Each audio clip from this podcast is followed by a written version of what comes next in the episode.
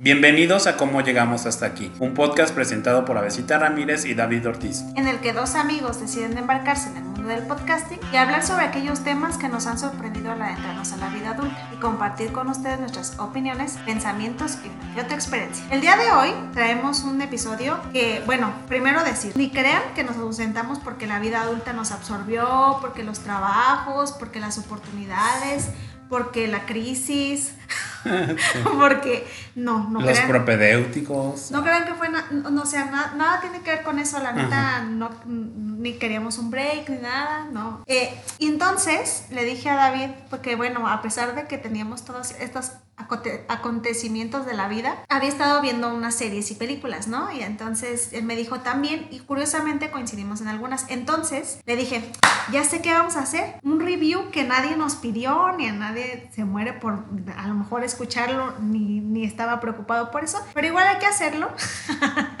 sobre las series y películas. Me que encanta.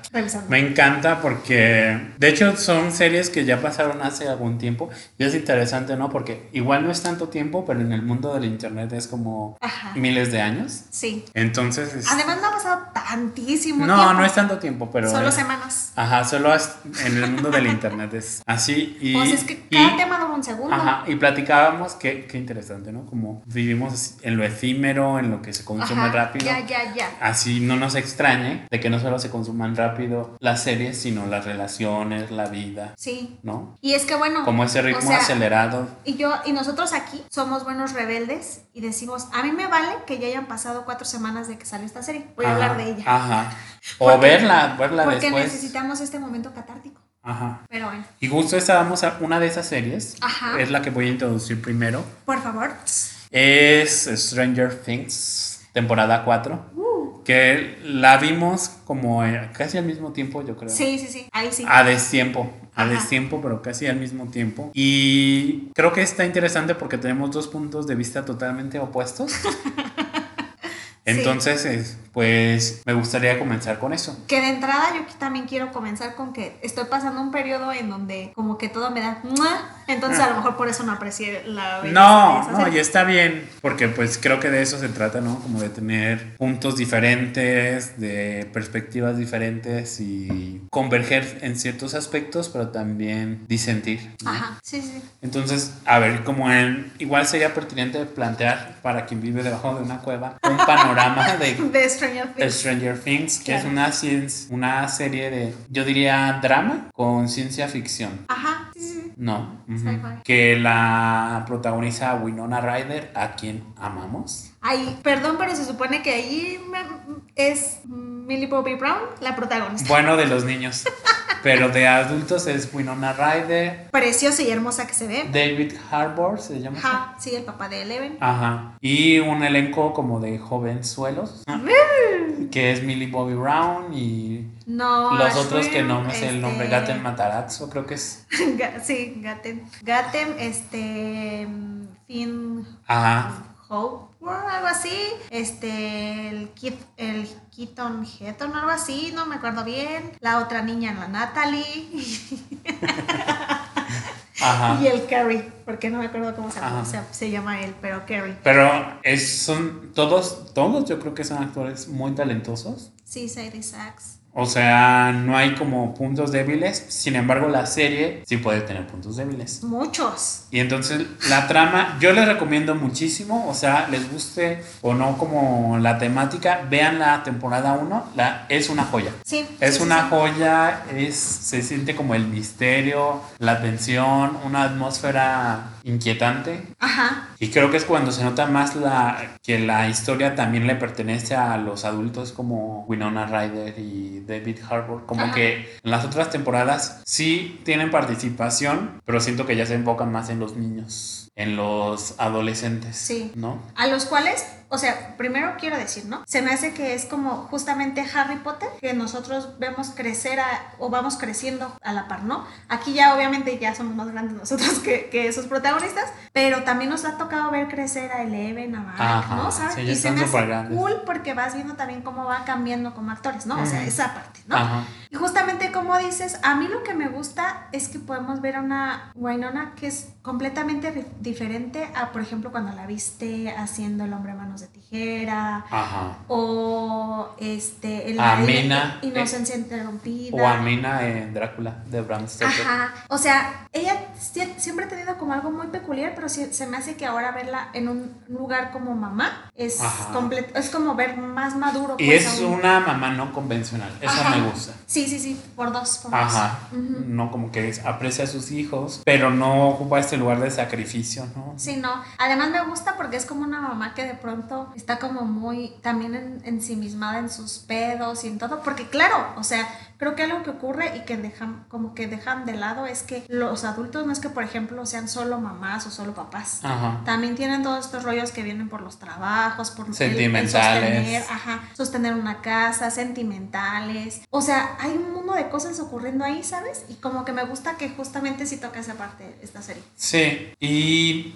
bueno, como el, el, digamos, la sinopsis Ajá, de la serie es, em, hay un pueblo que se llama Hawkins, ajá. don- es donde viven los protagonistas. En ese pueblo empiezan a pasar cosas extrañas, personas que desaparecen, asesinatos. Simultáneamente hay una fábrica donde no necesariamente es una fábrica, sino se ve como que hay ahí actividad como gubernamental, investigaciones. Y la serie en las cuatro temporadas se sostiene en que está el mundo normal, digamos, nuestra dimensión, pero sí, en Hawkins hay un portal hacia otro mundo que es el mismo Hawkins, pero en otra dimensión. Ajá. Y le llaman el Upside Down, ¿no? Sí. Es una dimensión distinta donde hay criaturas distintas Ujú. y esas criaturas cruzan a veces por esa puerta, pero también los humanos pueden cruzar por la otra Ujú. puerta. Entonces ahí hay un conflicto como en estos dos mundos. Sí, sí, sí. Y obviamente en el mundo de los humanos está como el gobierno, militares, Rusia incluso, Ajá. tratando de dominar esa puerta. Ajá, sí, sí, sí, eso. Y eso hay un conflicto por eso, ¿no? Que, que se me hace muy interesante porque de verdad no, no es nada fuera de lo, de lo que ocurre en la vida real, ¿no? O sea, siempre, o sea, el ser humano es- de verdad y la humanidad a veces se encarga de, de como superarse a sí mismos, ¿no? Ajá. O sea, en querer tener como más poder, más potencia, generar más cosas, no sé, se me hace interesante. Y bueno, justamente ahorita que decías como, ¿cómo se le llama a la, el- al este otro, otro Hawkins? Ajá. Se me, y cómo es llamado The Upside Down, se me hace como todo un juego de como algo que está como de una afuera pero adentro, pero que está revolcado. Al ¿sabes? revés, ajá. Ajá. Y entonces como que todo eso te das cuenta de que sí, o sea, son cosas que desconocemos y justamente ante las fuerzas o cosas que desconocemos, siempre, siempre queremos conquistarlas, Ajá. ¿no? O dominarlas. Ajá, y hay una lucha por ese poder. Sí. ¿no? Y por supuesto, como es una serie donde debe de haber drama, hay algo que sale mal y pone en jaque a los protagonistas. Obviamente. Entonces, hasta ahí, como es la, la sinopsis de las cuatro temporadas. Ajá. Y pues pasamos a la cuarta, ¿no? Ajá. El mira, por ejemplo, yo tardé en ver la serie ujú. porque, ah, bueno, algo importante antes de comenzar con la cuarta temporada es que la serie se caracteriza por hacer muchos homenajes Ay, o re- no. a referencias que a mí sí me gustan, ¿eh? Mucho, no, mira, hace muchos refritos de los ochentas. Hace eso. Homenajes, yo lo digo así, ¿no? Refritos. Por lo menos la primera temporada siento que sí es más como homenajes. O, ¿cómo se les llama eso? Como... ¿Tributos? Ajá, tributos. Entonces hay, hay series muy icónicas, eh, como escenas muy icónicas. Por ejemplo, de la, esta película que a mí me encanta, que es Cuenta conmigo, Stand By Me, Mm, donde unos niños encuentran como un cuerpo y para llegar a donde está el cuerpo deben de caminar mucho y pasan por una, esta- por una vía del tren. Entonces esa escena es como muy icónica de que van ahí caminando por la vía del tren y eso lo pasan en la primera temporada, ¿no? Caminan Ujú. por la vía del tren. ujú. Cuando el event luego también es como E.T. Ajá. Este. En la tercera temporada, por ejemplo, que a mí esa, esa sí no me gustó nada, se me hizo como muy ridícula. ujú. Am, esta, esta película de Terminator. Mm, Ajá, que aparece como un militar ruso súper invencible. Y entonces es creo que una referencia al Terminator. Ah, ajá, de Arnold Schwarzenegger. ajá, se me hizo eso ahí como de mal gusto y ridículo, pero hay otros homenajes, ¿no? Como dices de ET, de um, Ghostbusters. Ghostbusters, de Pesadilla en la calle del infierno. Esa no me gustó tanto, por ejemplo. Um, sí, como varias ahí, homenajes. Que yo esa es justo la parte que menos me encanta de la serie. Y ahora sí, la cuarta temporada. Pasemos. Yo tardé en ver la cuarta temporada. Ajá, Y tardé en verla. De hecho, pensé que ya no la iba a retomar. ajá. Porque la tercera temporada me pareció asquerosa. Asquerosa. O sea, siento que había. La serie construía momentos de tensión que estaban bien. ujú. Pero introducían después elementos, mm, supongo, para romper la, esa tensión construida Ujú. que me resultaban muy chocantes, muy, muy chocantes. Pienso, a los que la habrán visto, es en la tercera temporada hay como una persecución de una criatura espantosa donde están en riesgo la vida de varias personas. Ujú. Entonces uno de los am, protagonistas le- se comunica con su novia que es una como niña exploradora. Ajá. Ajá, es un niño obviamente. Ajá. Ajá. Ajá. ajá. Y entonces le pide como algo y entonces esta niña se niega porque como cuando hablan siempre deben de cantar una canción o algo así.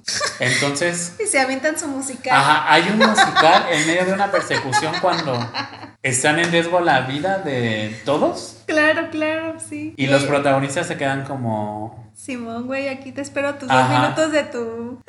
Y supongo que lo, lo hicieron obviamente intencionalmente, pero salió muy mal, salió muy mal. No, también en la tercera temporada hay una escena en que atrapan a estos, no niños, sino a los que son más jóvenes, que es a, um, al primer novio de Nancy, ¿cómo se llama? Este, ajá, a Gary. En la, en, en- ahí nunca me puedo acordar de su nombre. Ajá. Pero que trabaja en una heladería, pues. Sí, nuestro amiguito este. Ajá. ¿Es Dustin? No. No, Dustin es Ed- Edgatem. Ajá.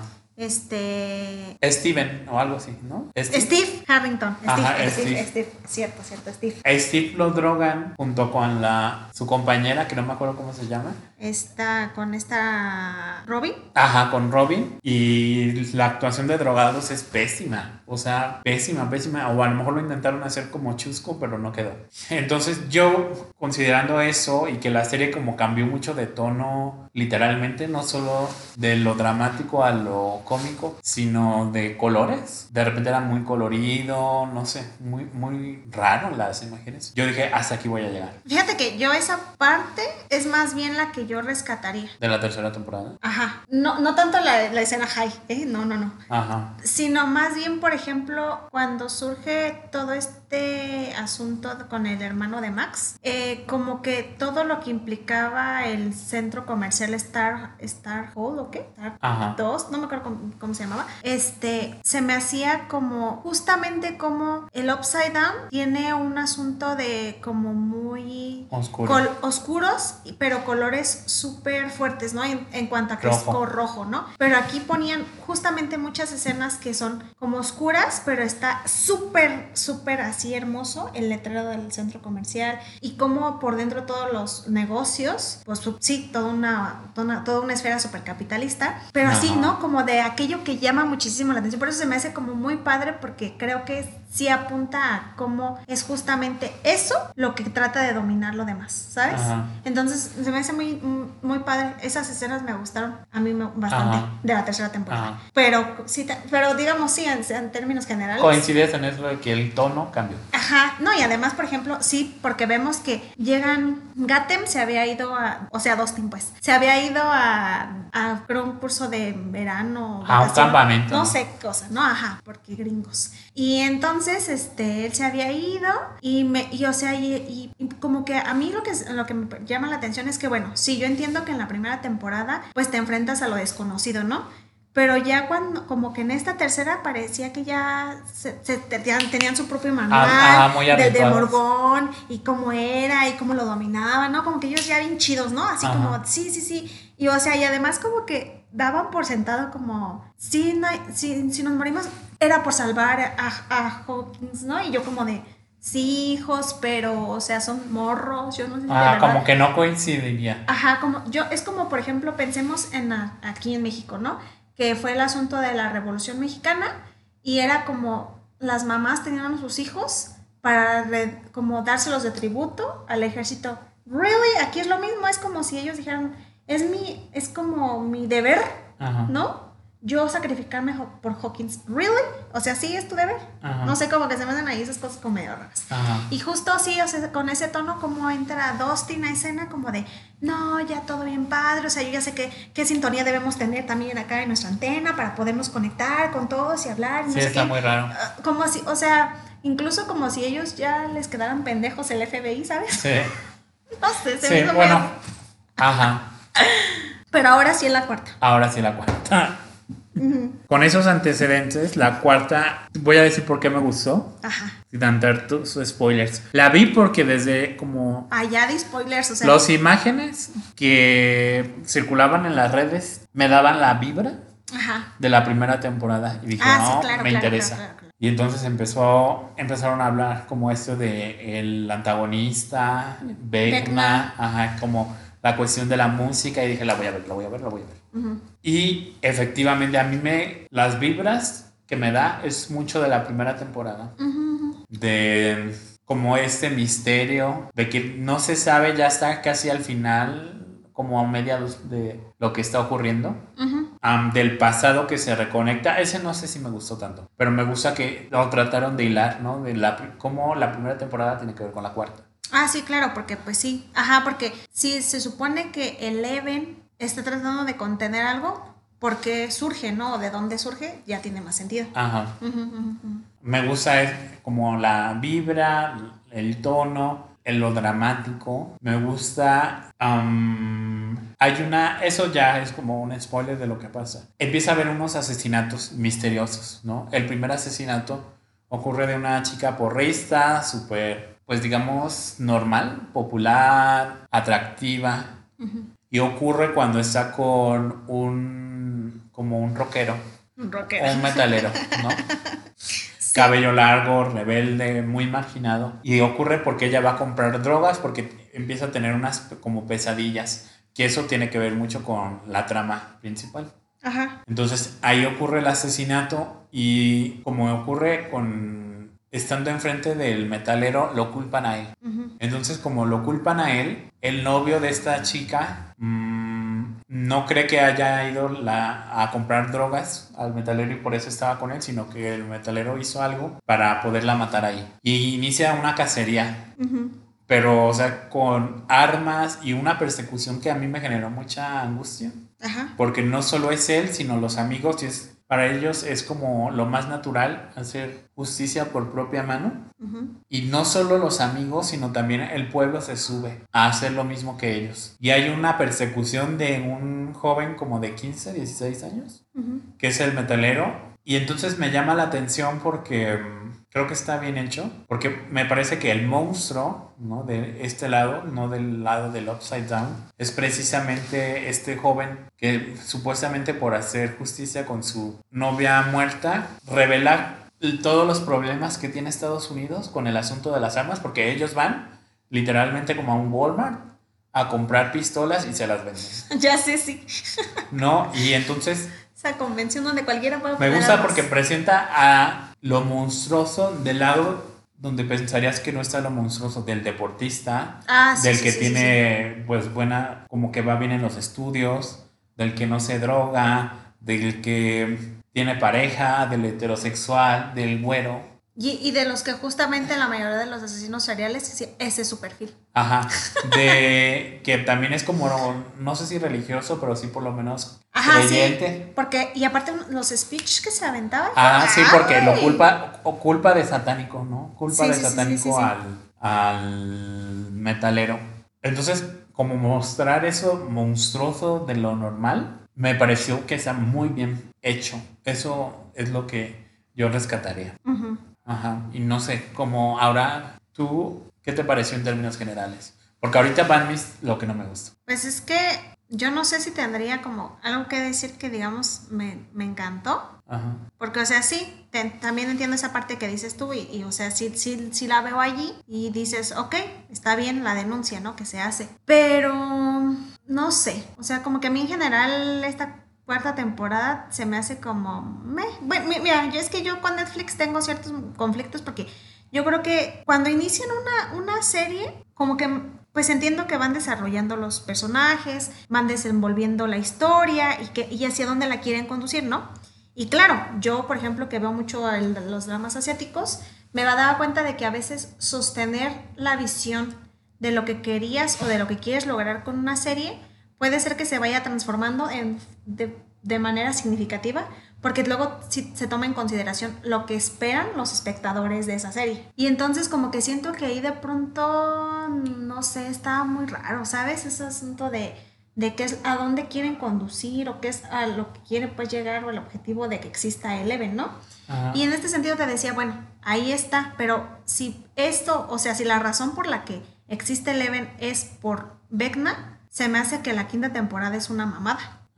O sea, solamente para eso, para esa gran batalla épica, crearon una, una serie de cinco temporadas. Por eso no se me hace como tan cool, ¿sabes? O sea, en ese sentido es como de, me, dime qué es de original ahí, ¿no? Sí, o sea, a ver, como lo que entiendo es, dime si va por ahí. Como que la serie nos presentó una riqueza en el otro mundo, en el Upside Down, desconocido, y al introducir este villano de la cuarta temporada que estaría desde el origen, como que esa riqueza se pierde, ¿no? Y que es un conflicto que se gestó en la Tierra, digamos. Ajá, ajá.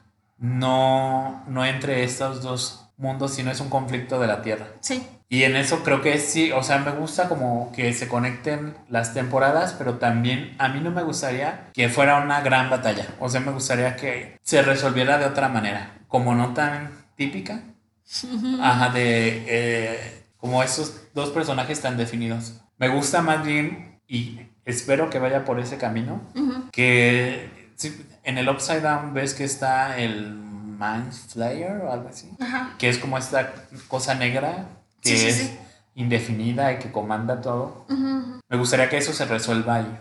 Más bien con eso que con Vecna. Ajá. Es que, o sea, por ejemplo, no sé, pero eh, desde el sentido de, por ejemplo, Vecna, te digo, te da como toda esa idea de de el típico, o sea, es que yo lo pondría así, ¿no? Como en términos como más de lo humano, como el típico chico que su papá lo trató terriblemente mal y entonces tiene una crianza difícil, luego como que se revela y entonces tiene actos terribles y por ejemplo en ese caso ponen jaque como a Eleven, ¿no? Entonces cuando logra como desatar todo eso de Eleven, este, ella como que lo trata de contener porque justamente lo que está haciendo no está bien o al menos ella sí lo cree, y entonces eh, lo castiga, ¿no? Pero en ese castigo, él vuelve como, y, en ese exilio, ¿no? Porque cuando como que no logra controlar ahí todavía Eleven sus poderes, como que en ese exilio él ahí empieza a agarrar mucho rencor. Y ah, como una venganza, pues. Ajá, y entonces formula toda una gran venganza. Aunque ya estaba la venganza desde antes. Ajá, pero se me hace como, me, ¿sabes? O sea, como que ahí es donde te digo, como que siento que se pierde lo que podría haber generado ese otra cosa que desconoces. Porque claramente, por ejemplo, e, esa transformación de pues de uno a Vecna, a lo que es pues como, como El monstruo, pues. Ajá, lo monstruoso. Creo que tiene que ver con justamente ese tanto tiempo estar en el otro lado. Ajá. ¿Sabes? Y no a como que sea algo también producido como de verdad a porque lo hayan mandado a ese lugar. ¿Sí me explico? Ajá.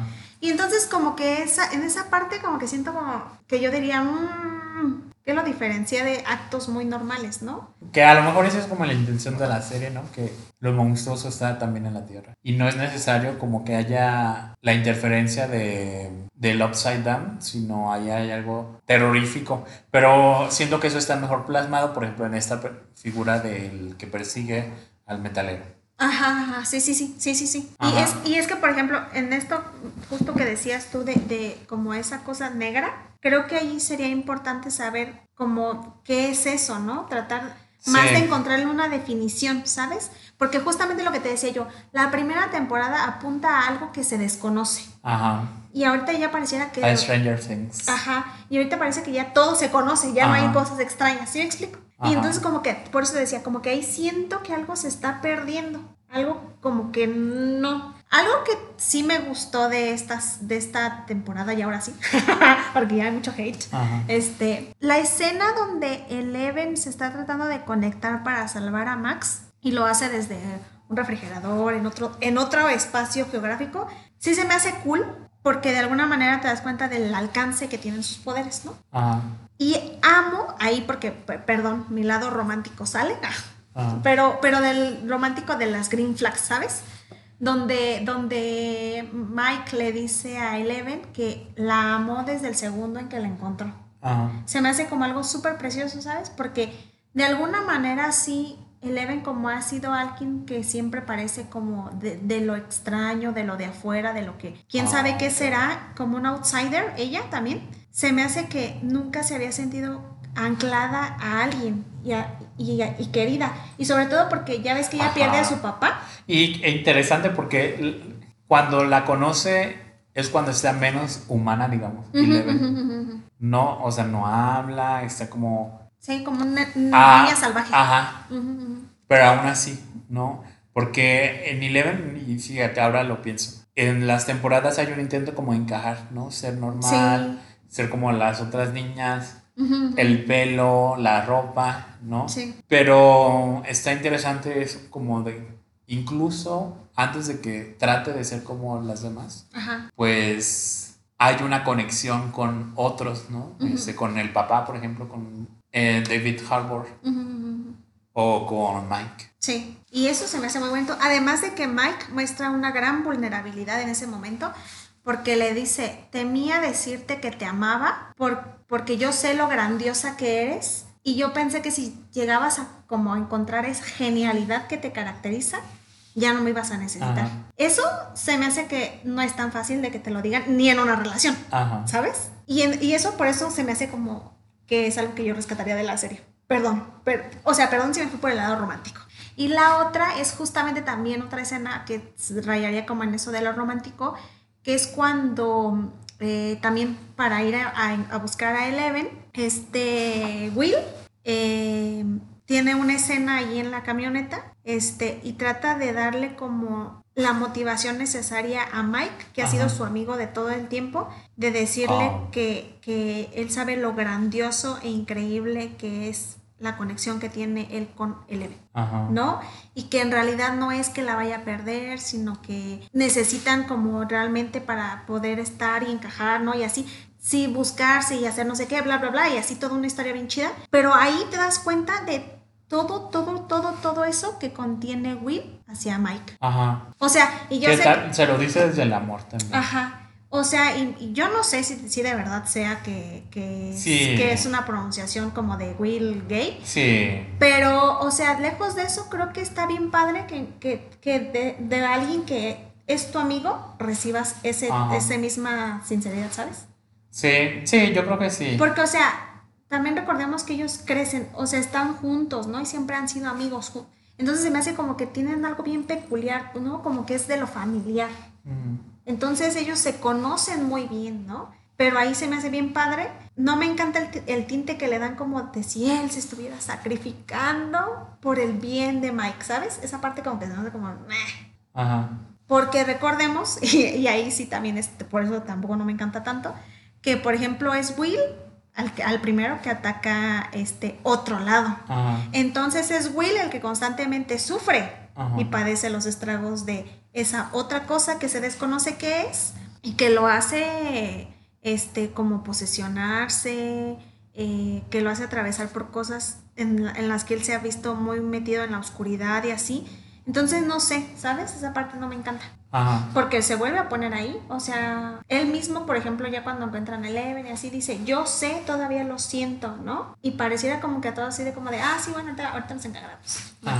¿Sabes? Como que esa, esa parte no me encanta a mí de la serie. Ajá. Sí. Y de hecho hay- estaba viendo que hay una teoría de que a lo mejor acaba con, inicia con Will y acaba con Will. ¿no? Qué tristeza. El, el asunto de la, el Ajá. final. Sí, sí, sí, sí. No sí, sé, sí. a mí sí me gusta como esa historia de mm, sobre la homosexualidad de Will, Ajá, que se ve como que está ahí y le- el hermano la nota. ajá, todos la Ajá. notan. Este, Menos, menos Mike. Porque Ajá. siempre, ¿ah? Siempre que hasta Eleven, el que cuando le escribe no. a Mike, dice, siento que está enamorado y así. ¿no? Pero no me dice de quién. Ajá. Sí, porque también está de que a lo mejor ama a Eleven, pero no creo. Ay, no. No, ajá, no, no, no. no. Sí. Y mira, ahora va lo que a mí no me gustó. Nada, no me gustó nada, nada, Nada, nada, nada. nada. Ah, sí. el personaje este drogado. latino. Pronto, pronto. Ningún latino dice pronto. No da risa. No es necesario. El, el vato se la vive high en todos es los un episodios. personaje que su, su personalidad es estar drogado. Sí. Es lo único que es. Y en realidad es como si pintaran a los mexicanos como Ajá, drogados, sí. ¿no? La droga nos domina. Sí. No, no, o no sea- me gustaba.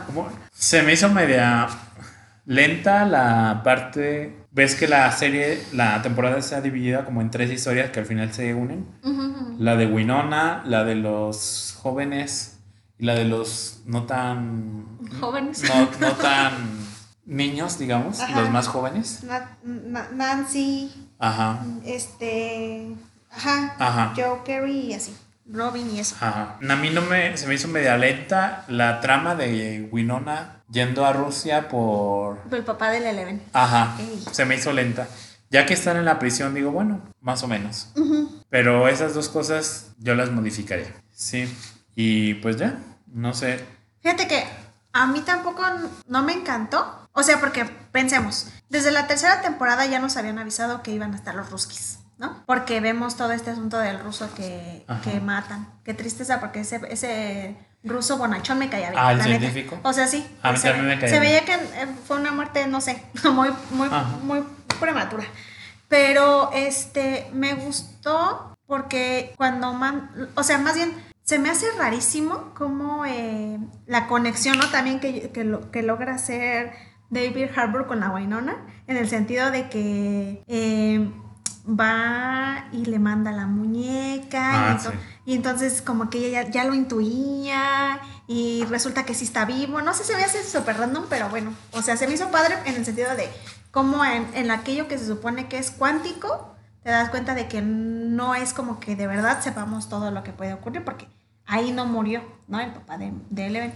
Ajá. Y entonces, ok, y resulta que lo, van a- lo va a rescatar, ¿no? Pero sí, por ejemplo, llegar y encontrar esta figura medio rara, que se quiere hacer chistosa, este, pero no, el, el sujeto este que les va a ayudar a, a sacarlo de la prisión, el, que, el piloto, Ajá. y yo así como de, bueno, ¿y el personaje de este a qué viene? Ajá. Pero fíjate, dentro de eso yo prefiero como ese nivel de comicidad. Lo creo más que el del drogadicto. Ah, sí, no, es que es así, no. no. Ajá, o sea, es como... Pero sí, no, o sea, pero tampoco no entendí como cuál era el objetivo de ese. O sea, sí entiendo que se, se los, como que él ponía resistencia, por así decirlo, en el sentido de, de ahora los traiciono y así, que claro, estás como propenso a eso.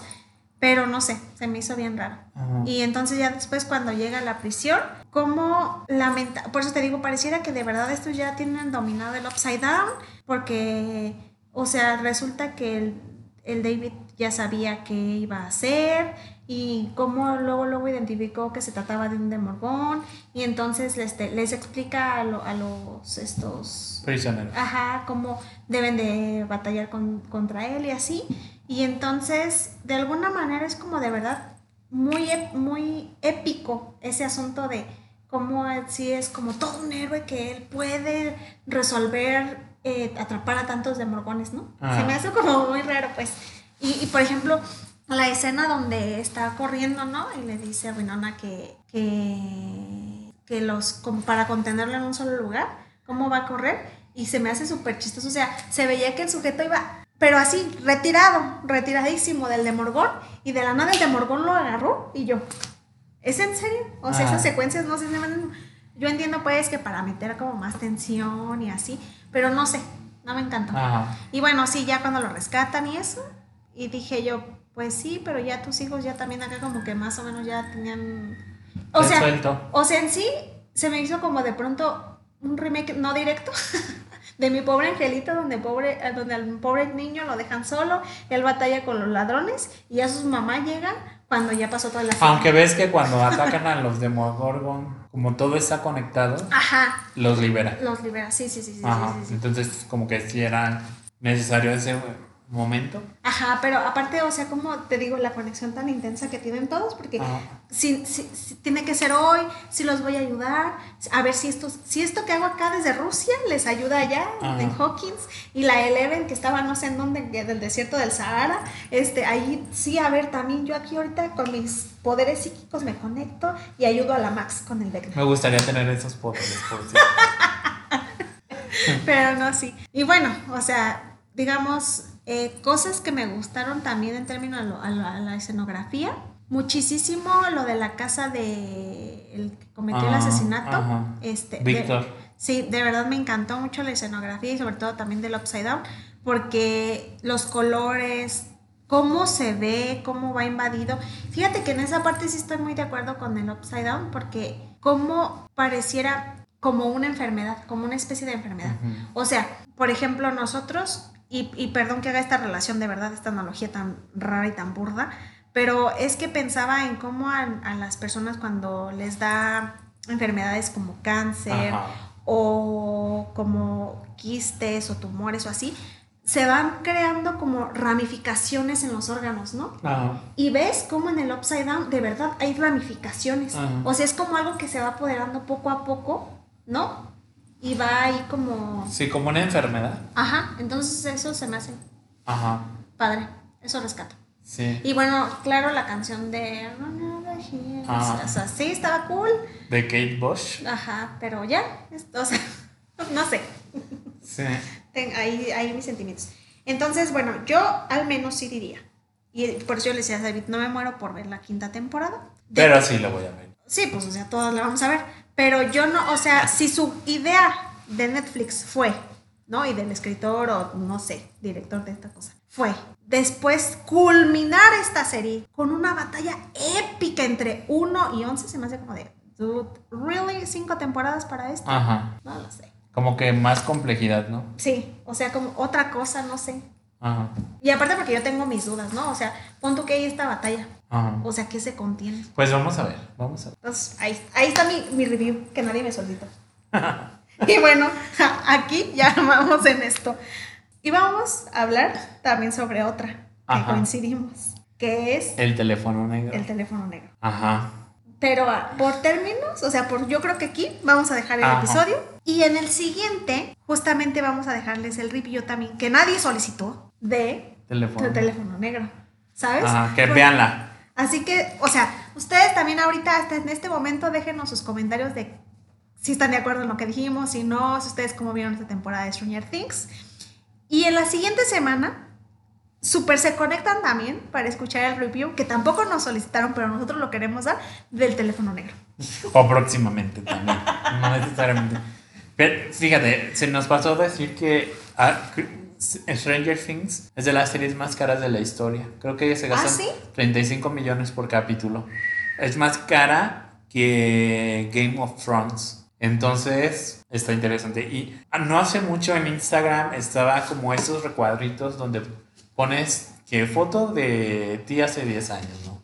O tus canciones favoritas, o no sé, imágenes random de tu celular. Y estaba un cuadrito que era tus seis series favoritas. Y Ajá. yo vi, pues, varios usuarios, no amigos, sino usuarios, Ajá. que ponían Stranger Things. O sea que, pues, está ahí entre sus series favoritas. Yo creo que va a ser una serie más efímera. No creo que en 10 años la gente se acuerde, ¿no? Ay, no, no, O sería, no sé. sería- pues, mira, la ¿Quién humanidad- sabe? de- iniciamos este episodio diciendo que la humanidad siempre se saca y es bien inventada para superarse a sí misma, entonces no lo dudemos Ajá. en que a lo mejor sí sea épica esta serie. Ajá. Entonces vamos a ver. Además, Porque, por ejemplo, Dark es una muy buena serie. Ajá, pero, Pero a mí la última temporada. mm, no, y mira, volviendo un poquito a eso, o sea, dices, se gastaron muchísimo en, en, en otra gran serie, bueno, que se supone era una gran serie y es Game of Thrones, y aún así, también Game of Thrones y su, ter- y su final de la octava Temporada. temporada fue, pero atroz, entonces, meh, que no, que no ocurra lo mismo en Stranger Vamos a ver, vamos a ver. Entonces nos detenemos aquí y pues agradecemos a nuestros escuchas por acompañarnos. No nos vamos a perder tanto. Algo que se nos pasó decir es que habíamos pensado hacer temporada de 20 capítulos, pero hablamos con Avesita y vamos a seguir hasta el 100. Entonces, ya ahí vamos a tomar un proceso y vamos a ver. Sí, y bueno, ya saben, no olviden seguirnos en Facebook e Instagram como Llegamos Podcast, darnos un review de 5 estrellas en Apple y en Spotify. Eh, y eh, dejarnos, ya saben, dudas, sugerencias, opiniones, eh, temas, invitados, mandarnos correos, sus fotos, lo que quieran. Saludos, ¿saben? No, lo que quieran, de verdad, lo que quieran. Y nos escuchamos en próximos episodios. Bye. Adiós.